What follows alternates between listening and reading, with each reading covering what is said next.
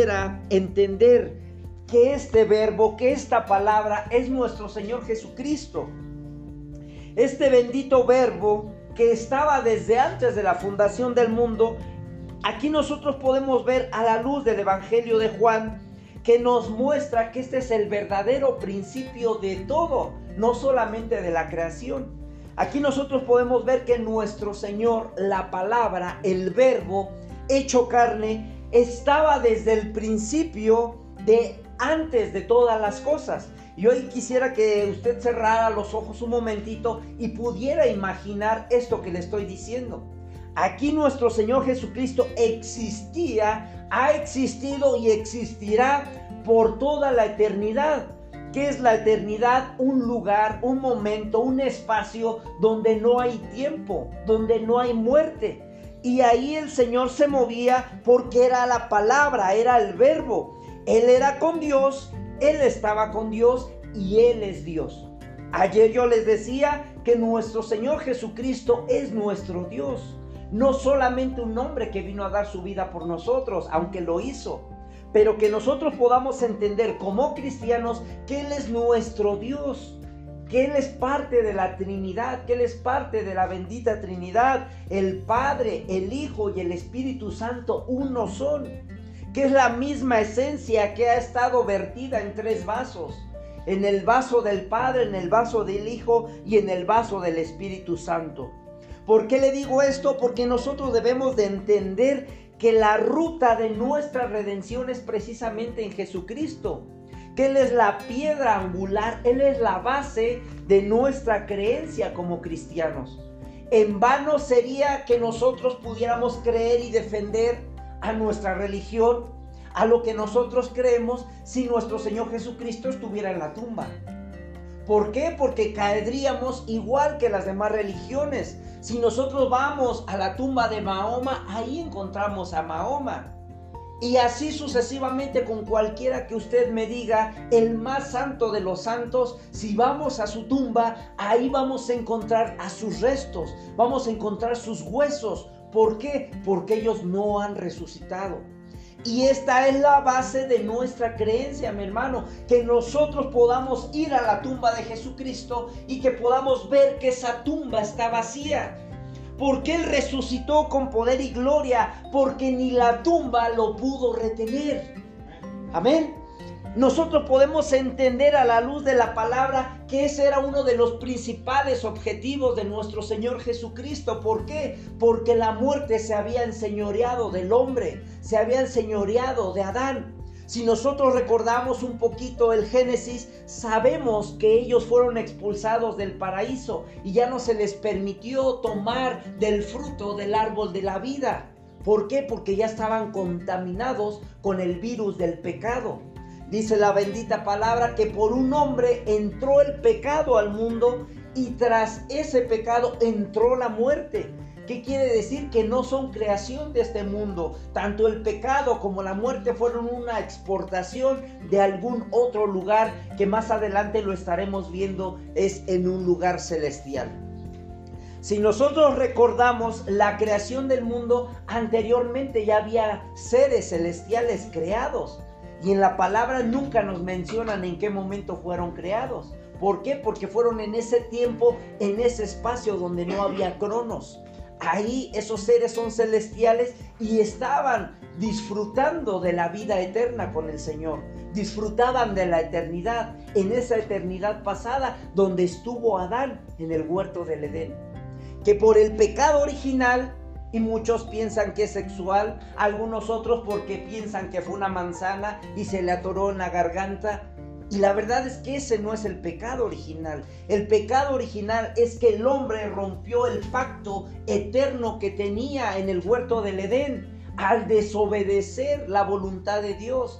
Ese es el verdadero pecado que el hombre tomó su mala decisión de alejarse de la presencia de Dios. ¿Por qué? Porque desobedeció a Dios rompió esa comunión que Dios tenía con el hombre. Dice la palabra que Dios bajaba en el huerto del Edén y se paseaba juntamente con ellos, porque Él quería estar con su creación, Él quería conocer cómo estaba su creación. Él quería convivir con su creación. Él quería amar a su creación.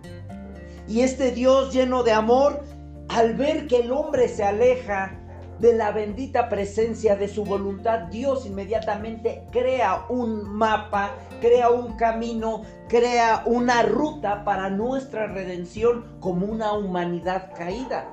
Adán se aleja de la presencia de Dios, él es redimido a través de la sangre del cordero, a través de nuestro Señor Jesucristo. Si ciertamente por un hombre entró el pecado al mundo, ciertamente también por un hombre tenemos esa redención. Ese hombre se llama Jesús. Jesús, ¿quién es Jesús? El Cristo, el Hijo de Dios viviente, lo dijo Pedro.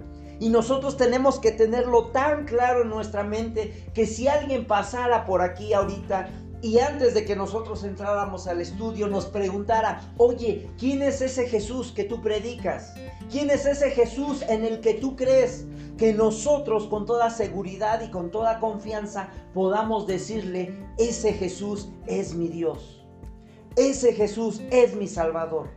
Ese Jesús es el que dio la vida por mí. Ese Jesús es el que me salvó de mis pecados. Ese Jesús es el que descendió a las partes más profundas de la tierra para que yo ya no tenga que ir allá.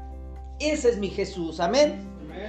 Nosotros podemos entender que esa ruta está planeada desde el Génesis 3.16 cuando Dios le dice que la simiente de la mujer aplastaría la cabeza de la, de la serpiente, perdón, la simiente de la mujer aplastaría la cabeza de la serpiente y la simiente de la serpiente heriría al calcañal.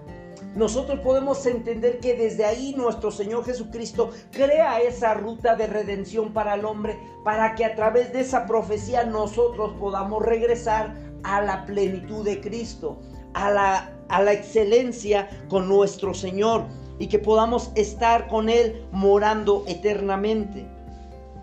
Yo quisiera que me acompañara rápidamente al libro de Juan, ahí donde estamos. En el capítulo 16, versículo 28, mi hermano.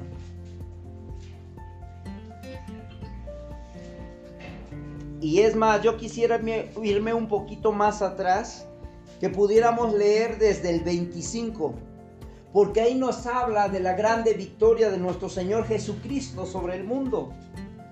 Como título dice, yo he vencido al mundo.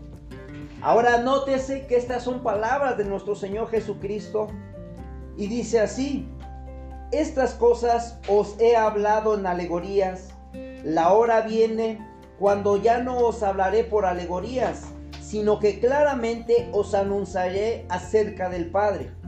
En aquel día pediréis en mi nombre, y no os digo que yo rogaré al Padre por vosotros, pues el Padre mismo os ama porque por vosotros me habéis amado y habéis creído que yo salí de Dios. Amén. Y ahí nótese lo que nos dice el 27, que, que Jesucristo ha salido de Dios. Por lo tanto, Él es Dios. Muchos creen que solamente fue un hombre, pero la verdad es que nuestro Señor Jesucristo es Dios, porque salió del Padre. En el 28 nos dice, salí del Padre y he venido al mundo. Nótese que dicen enseguida, ¿qué dice? Otra vez. Otra vez dejo el mundo y voy al Padre. Ahí yo quisiera hacerle una pregunta a mi hermano. ¿Cuándo, aparte de la vez que vino nuestro Señor Jesucristo y entregó su vida por nosotros, había venido a la tierra? Porque si yo digo que voy a volver a ir, es porque ya estuve ahí. O si los dejo y me iré nuevamente, es porque ya alguna vez los dejé. ¿Estamos de acuerdo? Cuando yo digo voy a ir al centro de Shona nuevamente, quiere decir que yo anteriormente ya había ido.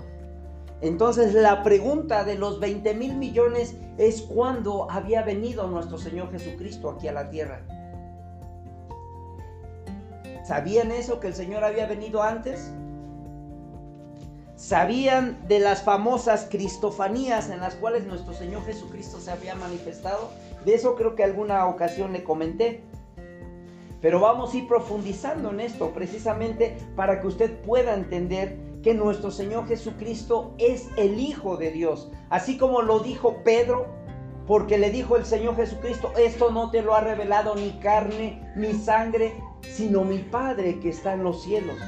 ¿Qué quiere decir o enseñarnos con esto? Bueno, algo tan claro, que las revelaciones, los misterios, lo que está escondido en la palabra del Señor, Dios nos los revelará conforme a su voluntad. No porque seamos muy buenos, no porque seamos muy inteligentes, sino porque Él en su bendita voluntad, si nosotros le buscamos de corazón, Él nos dará las revelaciones, Él nos dará esa luz que nos hace falta. Si bien le decía yo, en primera de Timoteo 3:16 nos dice la bendita palabra, e indiscutiblemente grande es este misterio. ¿Cuál misterio? ¿Cuál secreto? Que nuestro Señor Jesucristo es Dios. Aquí lo acabamos de leer, que Él salió del Padre, que el Padre lo envió a esta tierra y que ha venido al mundo y otra vez deja el mundo. ¿Cómo es posible esto? Yo quisiera que me acompañara un poquito atrás al libro de Miqueas 5 2. Le voy a dar un poquito de tiempo para que lo encuentren. Está delantito de Ezequías, de Ezequiel, perdón. Está delantito de Ezequiel. Luego Daniel Miqueas capítulo 5, versículo 2. Los que lo tengan pueden decirme amén para saber que ya lo tienen. Y nótese lo que dice la bendita palabra del Señor.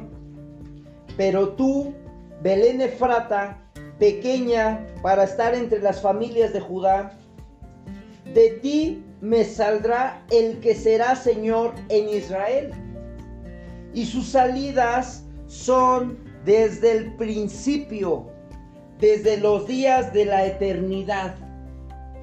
Y ahí yo espero que usted haya captado la idea que yo le estoy transmitiendo, mi hermano, que nuestro Señor Jesucristo ha estado desde la eternidad. Él ha sido siempre porque Él es Dios, Él es el verbo, Él es la palabra y ha estado desde el principio antes de la fundación del mundo. Nosotros podemos creer quizás que nuestro Señor Jesús o nuestro Señor Jesucristo estuvo aquí hace más de 2020 años, que estuvo y moró y moró con nosotros durante 33 años y medio y después murió. Pero la verdad es que no, nuestro Señor Jesucristo ha sido desde el principio porque nuestro Señor lo anunció en Génesis 3:16 dijo que la simiente de la mujer aplastaría la cabeza de Satanás. Ese es uno de los objetivos del que nuestro Señor Jesucristo haya venido a esta tierra. Ahora le decía yo, ¿quién es Jesús para usted? Un buen hombre, un buen profeta. Ahorita ya ampliamos un poquito más el panorama. Podemos reconocerlo como nuestro Dios, podemos saber que Él, aunque entregó su vida y su sangre por amor a nosotros para rescatarnos de la muerte eterna, no quedó en esa tumba, sino que resucitó con poder y gloria. Amén. Nosotros debemos de entender que nuestro Señor, nuestro Señor Jesucristo, ha sido desde el principio de los tiempos. Nosotros debemos de entender que una cosa es el Hijo de Dios y otra cosa es el Hijo del Hombre. ¿Por qué me refiero por cosas diferentes? Porque el Hijo de Dios cuando habla la palabra se está refiriendo a la esencia, a esta esencia que ha estado desde el principio y que ha venido a este mundo y que sus salidas o sus venidas a este mundo han sido desde el principio. ¿Cuál principio? Lo acabamos de leer en Juan 1.1 que Él era el principio, Él era el verbo, Él era la palabra que estaba con Dios y Él es Dios y seguirá siendo Dios. Porque el libro de Apocalipsis nos dice que el Señor vendrá con voz de mando, con trompeta de Dios y que nosotros le podremos ver. Que nosotros vendremos con ellos porque somos la iglesia, porque nosotros iremos a esas bodas del Cordero. y estaremos con Él por siempre y para siempre y ya jamás nos dejará porque seremos parte de Él, seremos su esposa. Amén. Dice la palabra, y sus salidas son desde el principio, desde los días de la eternidad. Ahora yo le decía y le mencionaba que hay cristofanías de nuestro Señor. ¿Alguien me puede decir alguna cristofanía de los que han ido a los discipulados? ¿Alguna cristofanía que se les venga a la mente? ¿No? Sí estamos mal. Ustedes recuerdan que cuando el pueblo de Dios iba en el desierto, ¿de dónde tomaban el agua? De una piedra, una roca que los iba siguiendo. ¿Recuerdan esa historia? Y si no, vamos a tener que machetear con esas citas bíblicas. Esa es una cristofanía, que era el agua viva que los iba siguiendo. El Señor Jesucristo dijo a la mujer samaritana, cuando tomes del agua que yo te dé, nunca más volverás a tener sed.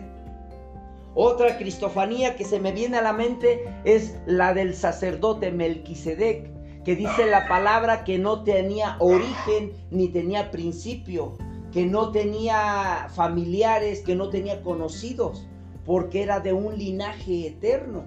Nosotros ahí podemos entender que esa era una cristofanía, era una manifestación de Cristo a través del el sacerdote Melquisedec, que era una manifestación en el ángel de Jehová. El ángel de Jehová es una manifestación más de una cristofanía. Y que sí, ciertamente vino Jesús a esta tierra una vez en forma de hombre, una vez tomando forma de hombre, tomando carne, tomando sangre. Vino una vez para hacer la, la, redención por todos nuestros pecados. Ahora muchos en su cabecita no entienden que Dios siendo Dios pudo meterse en un vaso, en un hombre llamado Jesús. Aquí nosotros lo que debemos de entender que Jesucristo era 100% Dios y 100% hombre, porque tenía la esencia de, Jesús, la esencia del Hijo de Dios dentro de ese vaso llamado Jesús. Que ciertamente el vaso podía haber fallado, el vaso podía haber caído, el vaso podía haber pecado. Pero gracias a Dios que Él se mantuvo. Y dice la palabra que en todo fue tentado, pero en nada pecó. Por eso es que nosotros podemos saber que nuestro Señor Jesucristo venció a la muerte, venció al pecado cuando Él muere en esa cruz. Si ciertamente lo llevaron a la sepultura, pero ahorita si vamos a esa sepultura está vacía, porque Él resucitó con poder y gloria, que ni la muerte lo pudo retener, ni el sepulcro lo pudo retener. Eso es lo que nosotros debemos de entender, mi hermano, que Él en esa humildad él se anonadó. Nosotros conocemos que Dios es omnisciente, Dios es omnipresente, Dios todo lo sabe, Dios lo llena todo, es grande, es sabiduría, Dios es todo nuestro ser. Pero sin embargo Él se anonada, se hace pequeño, se reduce al grado de nacer en un pequeño vaso, en un pequeño vasito al cual le llamarían Emanuel.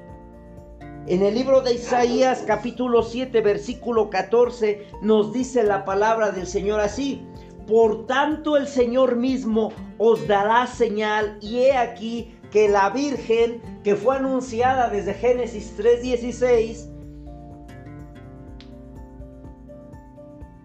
He aquí que la Virgen concebirá y dará a luz un hijo y llamará su nombre Emanuel que traducido y literalmente es Dios con nosotros. Dios entre nosotros. Y es algo a lo que quiero llegar, mi hermano, que ciertamente sabemos quién es Jesús, sabemos quién es Dios, sabemos quién es el Espíritu Santo. Y yo espero que si lo sepan, que son parte de la personalidad de Dios. Son la bendita Trinidad, son la triunidad de Dios que no son dioses diferentes, sino que son diferentes personalidades. Y nosotros podemos entender que aquí el profeta Isaías estaba anunciando, estaba profetizando durante más de 700 años antes de que naciera Jesús en esta tierra, el profeta estaba anunciando que vendría un niño llamado Emanuel. Y yo les decía ayer, ¿cómo más le han llamado a ese niño? Príncipe de paz, admirable consejero, Dios fuerte. ¿Cómo van a llamar a un niño Dios fuerte? Es lo que no entienden los judíos. Los judíos se les hace difícil de poder entender esto. ¿Cómo a un niño, como a un pequeñito, le van a llamar Dios? Y hasta la fecha todavía se festeja el nacimiento del niño Dios. Pero aquí el punto no es festejar su nacimiento, sino su muerte. ¿Por qué? Porque ese niño al crecer tuvo todas las tentaciones que nosotros como humanos podemos tener y él pudo vencerlas. Ahora alguien podrá decir, ah, es que era Dios, ¿cómo no iba a resistir al diablo? Y la verdad es que, aunque era 100% Dios, mi hermano, él se despojó a sí mismo, se quitó toda la divinidad, se quitó toda la sabiduría y se puso límites al venir y depositarse en ese pequeño niño llamado Emanuel, que creció y ahora nosotros lo conocemos como Jesús, que es el Salvador de nuestras vidas. Amén. Este hombre creció y aprendió lo que es la sujeción, porque él siendo Dios vino y se sujetó a sus padres. Él no hizo lo que quiso. Su ministerio lo empezó hasta los 33 años hasta los 30, perdón. Él empezó su ministerio hasta los 30 años y estuvo tres años y medio con sus discípulos. Pero antes de esto, él estaba sujeto a sus autoridades, estaba sujeto a sus padres, porque estaba aprendiendo obediencia, que es algo que no pudo aprender Adán en el huerto del Edén, porque le dijeron, de todo árbol del huerto podrás comer menos de uno menos de, la ciencia del bien y del mal, de ese no comerás, porque el día que de él comas, ciertamente morirás. Él no entendió esa obediencia. Él tomó sus propias decisiones. Y es algo que nuestro Señor Jesucristo aprendió porque nació en ese pequeño bebé. Este cumplimiento de la profecía está en el libro de Mateo cuando nace nuestro Señor Jesucristo y que les son anunciados a, los, a los pastores y que les decían, ha nacido un niño, el cual será admirable, fiel consejero. ¿Cómo llamar a un niño Dios? ¿Cómo llamar a un niño admirable? ¿Cómo decir que Dios está entre nosotros? Los judíos pensaban, sí, Dios está con nosotros, y ahorita lo están viviendo. Porque si saben la pelea que tiene con los palestinos, con los pueblos árabes, Dios los está protegiendo, Dios está cuidando de ellos. Y los judíos pensaban que era así. Ah, pues sí, literal, Dios está con nosotros. Pero no, lo que pasa es que Dios dejó su gloria, dejó su trono y regresó a la tierra en forma de hombre, en forma de niño, en un vaso, en un vaso de barro. Ahí se metió nuestro Dios.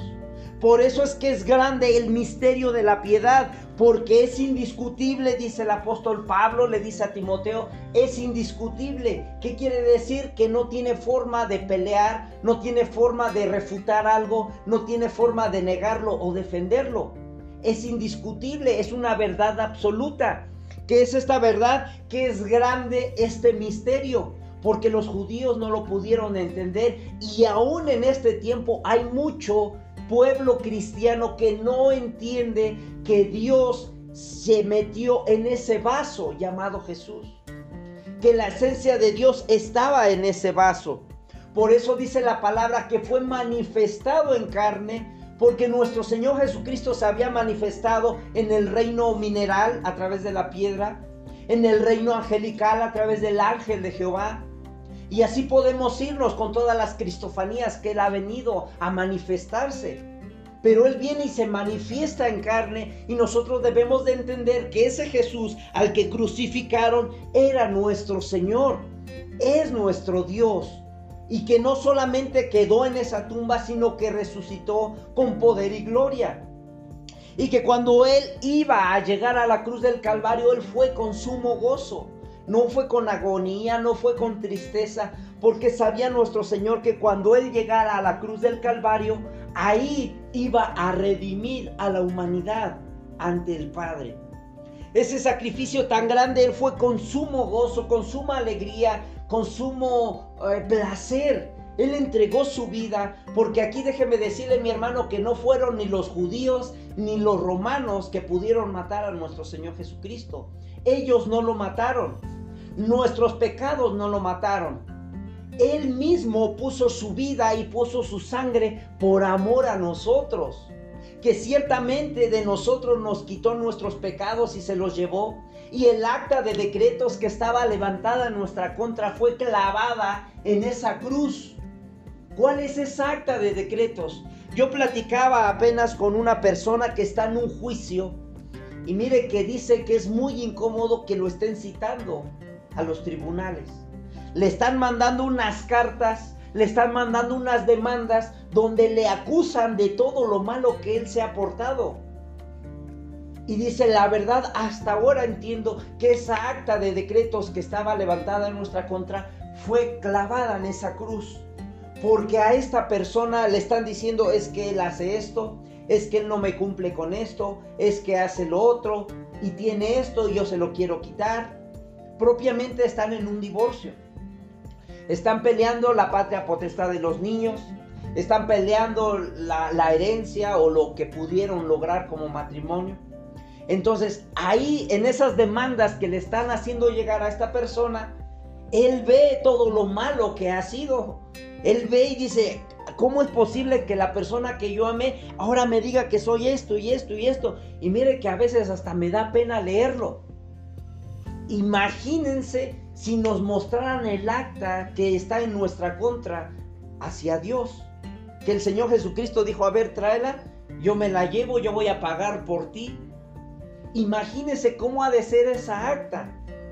Toda llena de, de maldad, toda llena de pecados, de inmoralidad en nuestras vidas.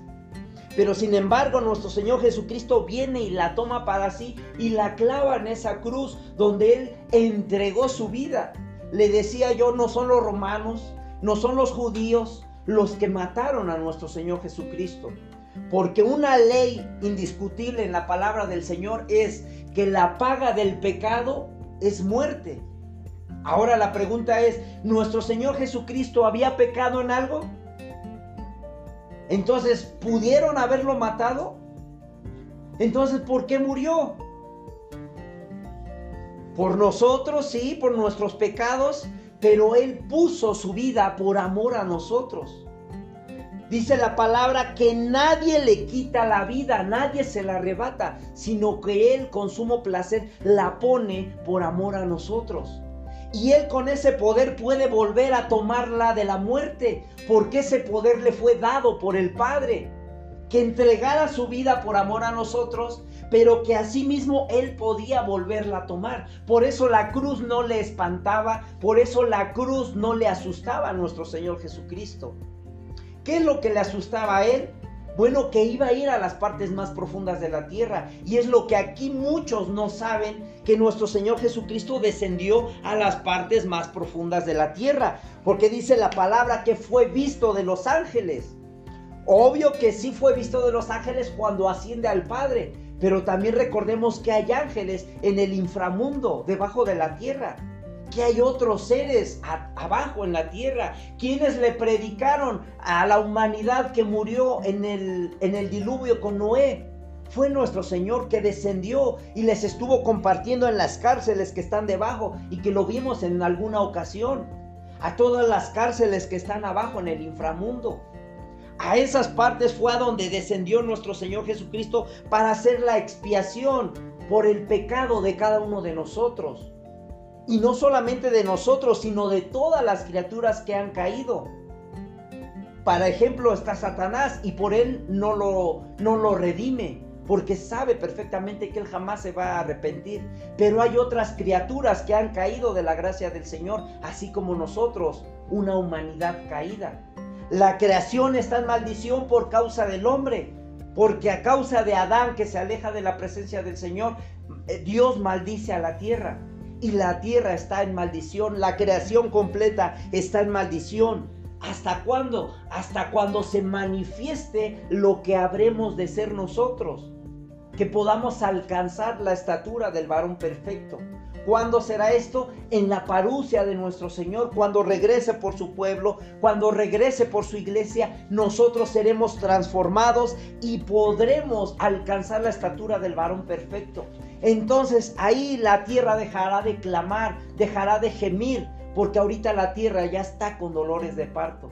Yo le decía que del 2017 para acá, mi hermano, ahorita se están dando las palabras proféticas para estos tiempos. El libro de Daniel se le acaba de quitar el sello y se están dando las revelaciones para lo que es la tecnología que se viene, para el transhumanismo, para aquellos que van a lograr no poder morir. Pero déjeme decirle que para esos que han alcanzado la eternidad a través de la ciencia, estarán siendo torturados porque no podrán morir nosotros para nuestra gloria o la gloria del Señor, nosotros seremos transformados en un nuevo cuerpo. Y subiremos a las nubes y ahí recibiremos al Señor en los aires. Esa es nuestra esperanza bendita, mi hermano. Le decía yo, si Jesucristo no hubiera resucitado, en vano sería creer. En vano sería que yo les estuviera predicando ahorita. En vano sería que nos reuniéramos. ¿Por qué? Porque al final del día la muerte alcanzaría a todos. Que ciertamente está escrito que una vez tendremos que morir el hombre y después de esto irá a juicio. Eso es indiscutible. Pero nosotros, nuestra confianza es que nos hemos identificado con nuestro Señor Jesucristo y siendo que Él murió y resucitó, esa es nuestra esperanza y esa es nuestra fe. Que nosotros si partimos de esta tierra, estaremos con nuestro Señor resucitando juntamente en el día de su parucia. Amén. Nosotros podemos saber que en este bendito e indiscutible misterio es que nuestro Señor Jesucristo ha venido a esta tierra para ofrecerse en sacrificio vivo por nosotros. Nosotros sabemos que sin derramamiento de sangre no hay redención de pecados. Por eso es que era el método en el cual nuestro Dios podía regresarnos. Esa era la ruta. Nuestro Señor Jesucristo le dijo, Padre, si hay otro lugar, si hay otra ruta, si hay otro camino, que sea así, pero sin embargo no sea hecha mi voluntad, sino la tuya.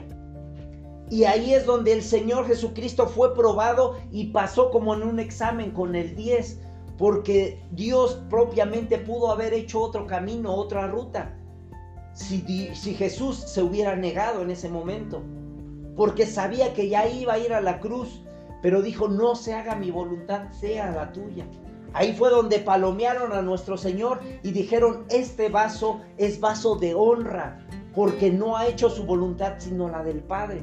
Ahí fue donde nuestro Señor Jesucristo valió la pena y por eso es necesario recordar su muerte, no tanto su nacimiento, porque el nacimiento pudo haber fallado en cualquier momento, en cualquier tentación, cuando Satanás lo tienta en el desierto. ¿Y, con qué lo tienta? Con la propia palabra. ¿Qué nos quiere enseñar eso? Que Satanás sabe perfectamente el Evangelio. Él la sabe. Porque le dice, a ver, si tienes hambre, dile a esas piedras que se conviertan en pan. ¿No está escrito? O sea que él se sabe la palabra y la puede recitar. Pero el Señor Jesucristo le contesta con la palabra también. Y es lo que nosotros como cristianos debemos de aprender, a usar la espada de dos filos, a usarla para poder defendernos contra los ataques del enemigo, contra los ataques del diablo que quieren venir en nuestra contra. Nosotros debemos de entender que nuestro Señor Jesucristo ha venido desde el principio, antes de, de la fundación del mundo, Él ya existía que no es solamente hace dos mil años y murió y ya se acabó todo, porque nos pasaría como aquellos discípulos que se iban para Emaús, que ellos estando con el Señor les dijo que iba a morir y que iba a resucitar y ellos sin embargo no lo creyeron, porque si lo hubieran creído lo hubieran esperado ahí. Sin embargo ellos, dice la palabra, que ya se iban a Emaús. ¿A qué iban? A hacer sus actividades, su trabajo, ¿Por qué? Porque ya su Mesías había muerto, porque ya los había abandonado, entonces pues ya se iban a regresar a sus actividades. Y sin embargo el Señor no los abandona y se les aparece en el camino y se va con ellos y le van platicando. ¿Qué pláticas son estas que tienen ustedes? Y le dice, pues que eres extranjero, acaban de crucificar a nuestro Mesías, ya lo mataron, ya no tenemos esperanza. Entonces se fueron muy tristes y no le conocían. Hasta que estando en la mesa partieron el pan y los ojos de ellos fueron develados y pudieron ver que era el Mesías, que era el Cristo, que era el Señor, que ya había resucitado. Y así como ellos, hay muchos que en este tiempo no han creído que nuestro Señor Jesucristo resucitó y mucho menos están esperando que Él regrese a esta tierra. Muchos ya lo olvidaron, muchos ya se alejaron de esa verdad. ¿Por qué? Porque se está levantando la apostasía en medio de la iglesia y vendrá una apostasía tan grande como nunca se ha visto. Y esta es una de las señales de las cuales nos habla Mateo 24, que se levantaría una grande apostasía para los tiempos del fin. Mi hermano, yo quiero decirle en esta tarde que nosotros ahora estamos viviendo en el tiempo de la gracia, que ya no es necesario que hagamos sacrificios, ya no es necesario que hagamos holocaustos, ya no es necesario que hagamos expiación por nuestros pecados como el pueblo judío. ¿Por qué? Porque ha venido el Cordero de Dios y lo dijo Juan el Bautista. He aquí, verdaderamente este es el Cordero de Dios que quita los pecados del mundo, no que los tapa.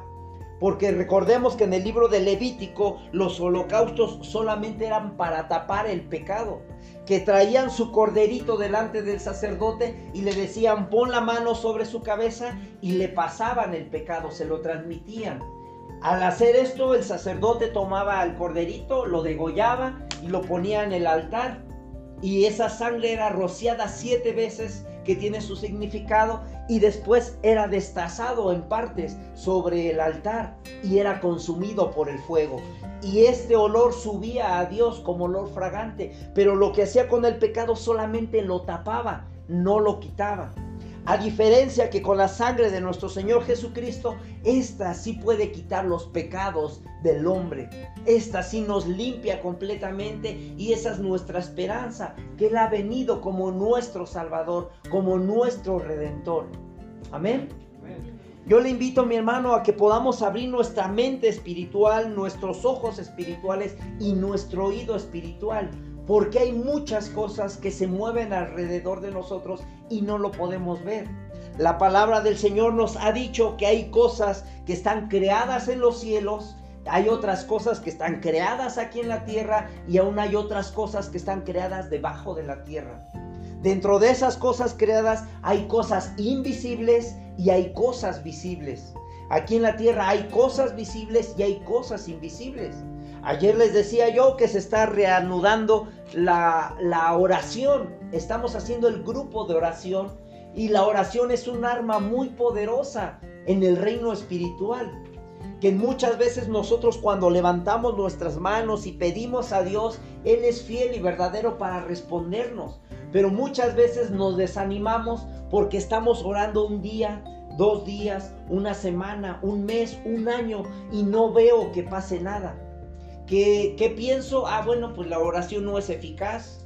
La oración, yo estoy de rodillas y no pasa nada. Y muchas veces no vemos en el ámbito espiritual las cosas invisibles que están sucediendo. Dice la palabra que el mundo espiritual es mucho más real que este físico que podemos ver y palpar. Entonces, aparentemente nosotros no vemos que pase nada, pero realmente están pasando cosas en el ámbito espiritual. Una de ellas es cuando Daniel está clamando al Señor, dice la palabra, que le dieron la respuesta en ese mismo momento antes de que terminara su oración. Y ya venía el ángel a darle la respuesta, pero se encontró con el príncipe de Persia que estaba eh, quitándole el espacio o el trayecto para que el ángel pudiera hablar con Daniel. Y estuvieron ahí guerreando por un tiempo hasta que vino eh, eh, la ayuda y pudieron dejar a Gabriel pasar a darle el aviso a Daniel. Nosotros podemos entender que la respuesta está inmediata, pero no es en nuestro tiempo, mi hermano. O que quizás hay algo que está interrumpiendo el paso de esa bendición, el paso de esa respuesta. Pero que nosotros continuemos y continuemos y continuemos hasta que veamos esa respuesta en nuestras vidas. Que podamos saber que el Señor nos está escuchando. Que podamos saber que el Señor vive y reina para siempre. Amén. Y con esto quiero terminar, mi hermano. Quisiera que me acompañara a Primera de Pedro. Esa sí está fácil porque está casi al final. Un poquito antes de Apocalipsis. Primera de Pedro 1 del 18 al 20.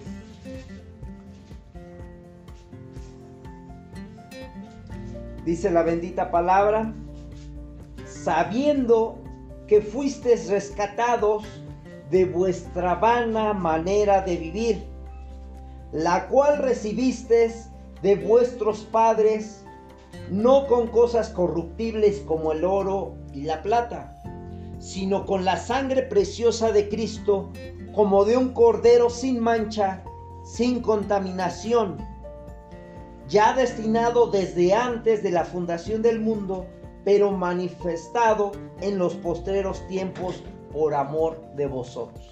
Amén. Y mire mi hermano que con esta palabra yo quisiera que usted se quedara, quizás no me puso atención en todo el tema, pero que con esta palabra se quedara usted que nosotros hemos sido rescatados. Y no por nuestras propias obras, dice la palabra, sino por la sangre preciosa de Cristo, que fue la que derramó por nosotros. Que como un cordero sin mancha y sin contaminación llegó a la cruz del Calvario. Y que ya destinado desde antes de la fundación del mundo, pero manifestado en los postreros tiempos por amor de vosotros cuánto amor ha tenido el Padre para nosotros que ni siquiera escatimó a su propio Hijo. Y, Él lo envía a nosotros como, como nuestro Cordero, como nuestra Pascua, como nuestro Redentor.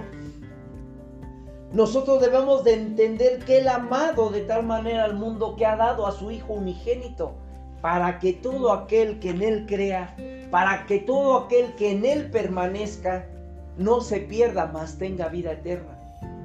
Esta es la garantía de nuestro Señor Jesucristo, por eso vino a la tierra, para garantizarnos que ahora nosotros en Él podríamos tener vida eterna, vida abundante. Él mismo se define a sí mismo como la verdad, como el camino, como la vida eterna. Que nosotros podamos atravesar por esa puerta llamada Jesús que nosotros podamos entender cuando nos pregunten quién es ese Jesús que tú predicas. Nosotros podamos decirle, es nuestro Dios, es mi Dios. Aquel que fue manifestado en carne, aquel que fue justificado por el Espíritu. Y que podamos entender esto, mi hermano, que Él fue visto de los ángeles y conocido y predicado a todos los hombres. Porque era necesario que se cumpliera la palabra desde el Génesis 3:16 que esta es nuestra promesa de Isaías 7:14. Que nosotros podamos entender. Y incluso ahí en Isaías 61.1 nos dice la palabra del Señor así. Si me acompañan rápidamente, mi hermano, y con esta termino. De verdad que sí. Dice la bendita palabra del Señor.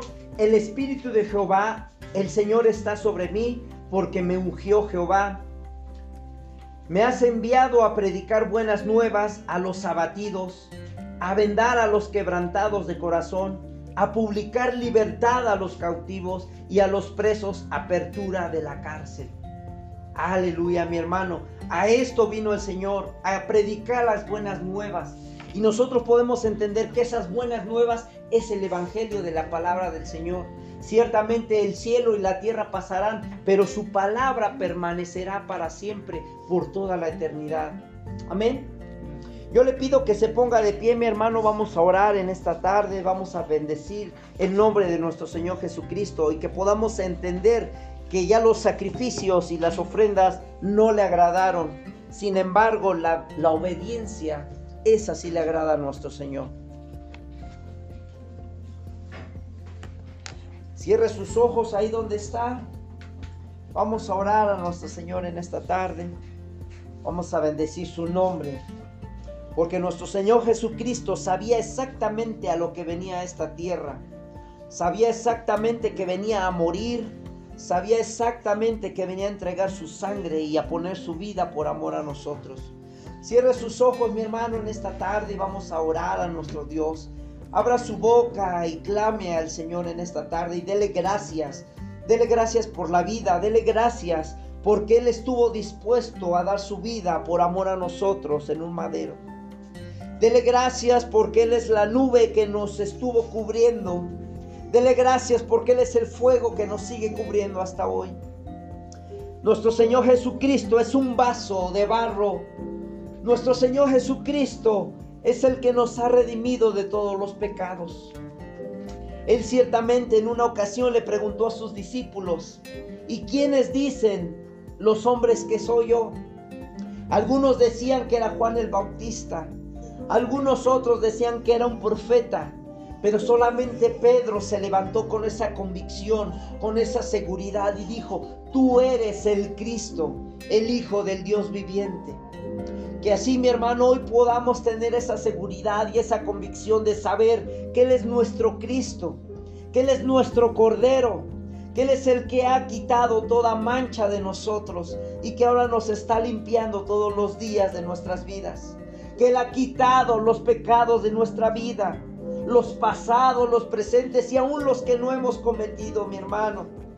Que por justicia ahora Él nos está reconciliando con el Padre que ahora Él ha pagado por nosotros para ya no ir a las partes más profundas de la tierra. Gracias Señor te damos en esta tarde. Gracias porque tú has pagado por nuestros pecados. Gracias Señor porque nos has librado de la muerte Señor. Gracias porque has vencido a la muerte. Gracias Señor porque ahora esos latigazos que te dieron nos han redimido Señor. Gracias Padre por esa cruz a la cual tú llegaste. Gracias Padre Santo, en tu nombre bendito te damos gracias, porque sabemos que el tiempo de la gracia se está terminando, Señor, y que tú nos estás redimiendo para con el Padre, Señor. Gracias Padre precioso, gracias Señor, porque aún tú fuiste enmudecido, Padre, y llegaste a esa cruz sin decir ni una palabra, Padre. Gracias Señor Jesucristo, gracias Padre, porque tú una vez y para siempre veniste en forma de carne a este mundo, Padre. Gracias Señor Jesucristo, gracias Padre, gracias Señor. A ti te damos gloria y te damos honra en el nombre de Cristo Jesús. Amén y amén. Que levanta sus manos esta noche. Señor, contigo lo tengo todo. Te damos gracias, Señor ser ese buen hombre, poder llegar a la estatura del varón perfecto. Oh, Si cantas esta tarde y declaras conmigo, Dios te el canto, puedes seguir. Está muy fácil este canto. Cristo Jesús, eres mi plenitud. Cristo Jesús.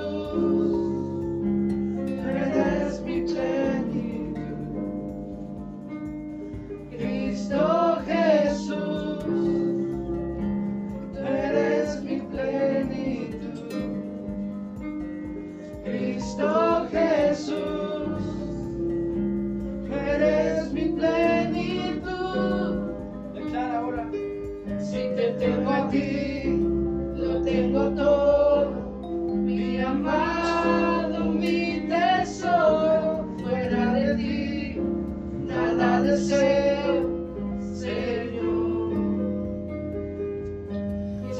tengo a ti, lo tengo todo, mi amado, mi tesoro.